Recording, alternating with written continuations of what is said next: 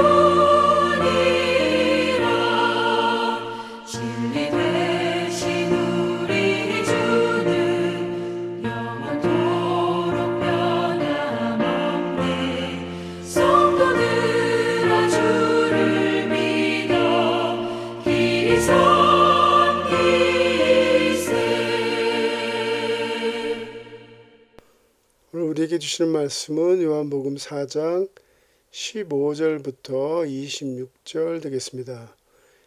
여자가 이르되 주여 그런 물을 내게 주사 목마르지도 않고 또 여기 물 기르러 오지도 않게 하옵소서.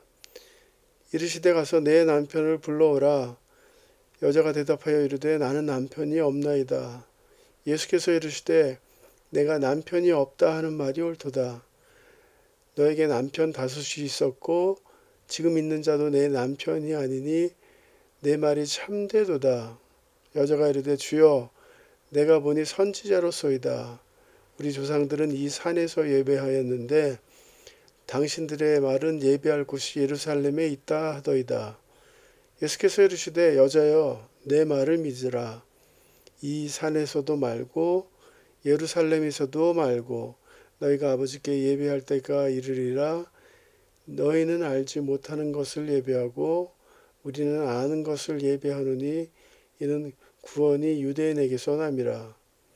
아버지께 참으로 예배하는 자들은 영과 진리로 예배할 때가 오나니 곧 이때라 아버지께서는 자기에게 이렇게 예배하는 자들을 찾으시느니라. 하나님은 영이시니 예배하는 자가 영과 진리로 예배할지니라.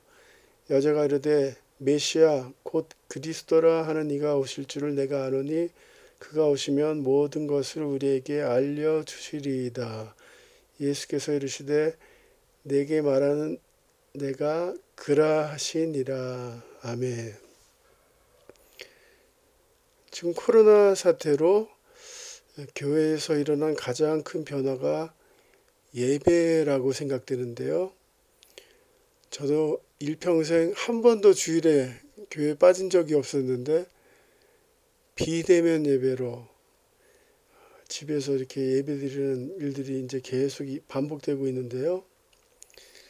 어, 이 코로나 사태를 통해서 전교회 어, 예배자들이 한 20%가 더 이상 교회 안 나갈 것이다라고 신학자들이 그 예언을 하는데요. 저는 이 사태를 보면서 하나님께서 우리에게 주시는 메시지가 하나님께서 진정한 예배자들을 찾으신다라는 메시지가 아닐까 생각해 봅니다. 가짜 예배자들은 다 떠나버리고 진정한 예배자들을 찾으시는 하나님. 토저 목사님이 그런 얘기를 하셨습니다. 인간은 예배를 위해 지음받았다. 누구든지 자신의 목적을 성취하기 위해 하나님을 그 수단으로 찾는 자들은 하나님을 발견할 수 없을 것이다. 오늘날 타락한 인간 중심의 예배 모습들이 많이 나타나는데요. 많은 사람들이 예배 드리는 이유가 자신의 물질 축복을 구하기 위해 예배를 드리고요.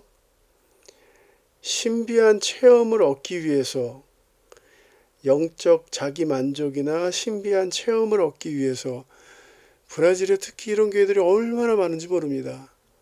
늘 신비한 체험, 신비한, 더 신비한 체험들. 다른 사람들과의 사교를 위해 드리는 예배, 또 교회 음악과 분위기가 좋아서 드리는 예배. 예배의 중심은 누구십니까? 하나님이신데 예배의 중심이 내가 되었어요. 내가. 예배가 세속화되어 있기 때문에 일종의 쇼가 되어버린, 쇼가 되어버린 예배란 이 단어의 뜻은 무엇입니까? 예배란 월십, 키스하다, 손에 키스하다, 절하다, 엎드리다. 즉, 예배라는 개념은 사람이 존경, 경외심을 갖고 최상의 존재 앞에 엎드려 절한다라는 것이 바로 어, 예배라는 것이죠. 깁스란 신학자는 예배를 정의하면서 하나님의 은혜를 체험하고 감사한 마음이 넘치는 것으로서 하나님의 임재 안에서 영원히 쉼을 누리는 것이 예배다. 하나님의 은혜를 체험하고 감사한 마음이 넘쳐서 하나님의 임재 안에서 쉼을 누리는 것이 예배다. 오늘 우리는 요한복음 4장 말씀 예수님의 예배에 대한 가르침을 우리가 같이 살펴보겠는데요. 하나님은 영이시니 예배하는 자가 영과 진리로 예배할지니라. 오늘 말씀이 중요한 이유는요. 성경을 통틀어 예수님께서 예배에 대해서 가르쳐 주신 유일한 본문이기 때문입니다. 유일한 본문. 여기서 참 의미 있게 살펴봐야 되는 것이 어, 이 여인은 어디서 어느 장소에서 예배를 드려야 됩니까? 이게 이 여인의 의문점이었는데요.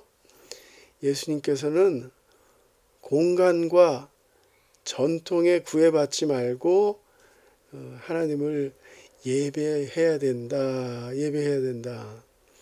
너희 사마리아인들은 알지 못하는 것을 예배하고 우리 유대인들은 아는 것을 예배한다. 당시 사마리아인들은 모세의 오경만 읽었고 유대인들은 모세의 오경을 포함해서 시편 선지자까지 읽었기 때문에 이렇게 예수님께서 말씀하셨다라고 이렇게 보는데요. 예수님은 하, 아버지께 참으로 예배하려면 영과 진리로 예배해야 된다. 이게 예배의 원리다라고 오늘 말씀하시는 것을 볼 수 있습니다. 영은 성령을 의미합니다. 성령께서는 하나님께서 원하시는 예배를 가장 잘 아시기 때문에 우리는 성령의 임재 안에서 임재 가운데 예배해야 합니다. 그래서 우리가 예배 시작하면서 꼭 해야 되는 기도가 하나님 성령 충만케 해주시고 성령님의 인도 안에 이 예배를 드리게 하여 주시옵소서 우리가 꼭 기도해야 되는 것이죠. 성령과 진리 안에서 하나님의 말씀, 진리 안에서 모든 그리스도의 말씀, 하나님의 말씀을 기초로 해서 아버지 하나님께 예배를 드려야 된다. 그러므로 하나님의 말씀이 선포되지 않는 곳에는 인간의 강연이라든지 인간의 생각이라든지 신념이 선포되는 곳은 예배가 아니다는 것이죠. 진리 대신 하나님의 말씀이 성령 안에서 어, 선포되어야 된다. 그래서 저는 오늘 어, 두 가지로 성령 안에서 하나님의 경험, 하나님께서 하나님을 깊이 경험하는 시간이 어, 예배다. 성령께서 하나님께서 원하신 예배를 가장 잘 알기 때문에 우리는 성령의 임재 가운데 아, 예배해야 된다. 요한계시록 4장 하늘 예배에서도 보니까 사도 요한이 내가 곧 성령에 감동하였더니 하늘에 보좌를 베풀었고 그, 그 보좌 위에 앉으신 이가 있는데 예배는 성령의 도우심으로 하나님을 깊이 경험하는 시간이 예배다라는 것입니다. 예배는 이론이 아니라 경험해야 되는 사건이다.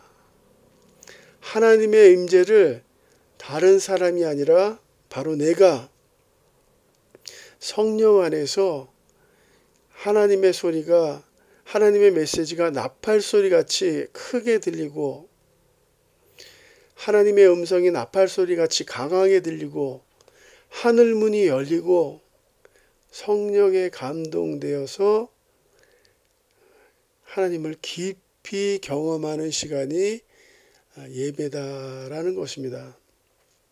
꼭 기억하시기 바랍니다. 성령 안에서 어, 하나님을 깊이 경험하는 시간이 예배입니다. 그리고 그 예배를 통해서 하나님을 바라보는 하나님을 바라보는 시간이 어, 예배라는 것입니다. 아버지께 참되게 예배하는 자들은 영과 진리로 예배할 때가 오나니 곧 이때라.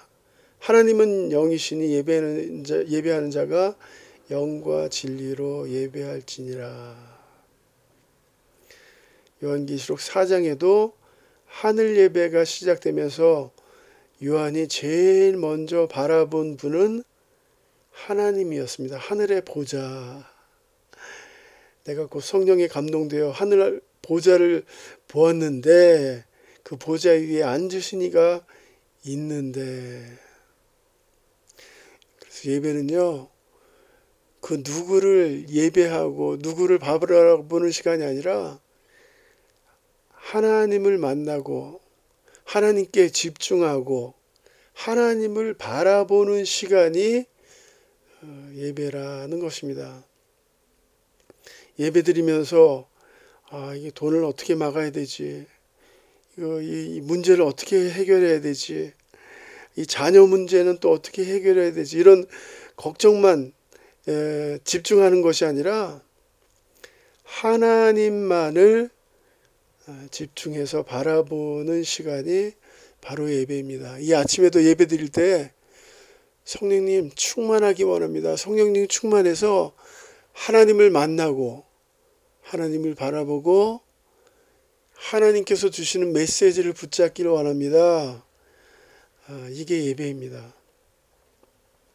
사랑하는 성도님들 말씀을 적용해 봅니다.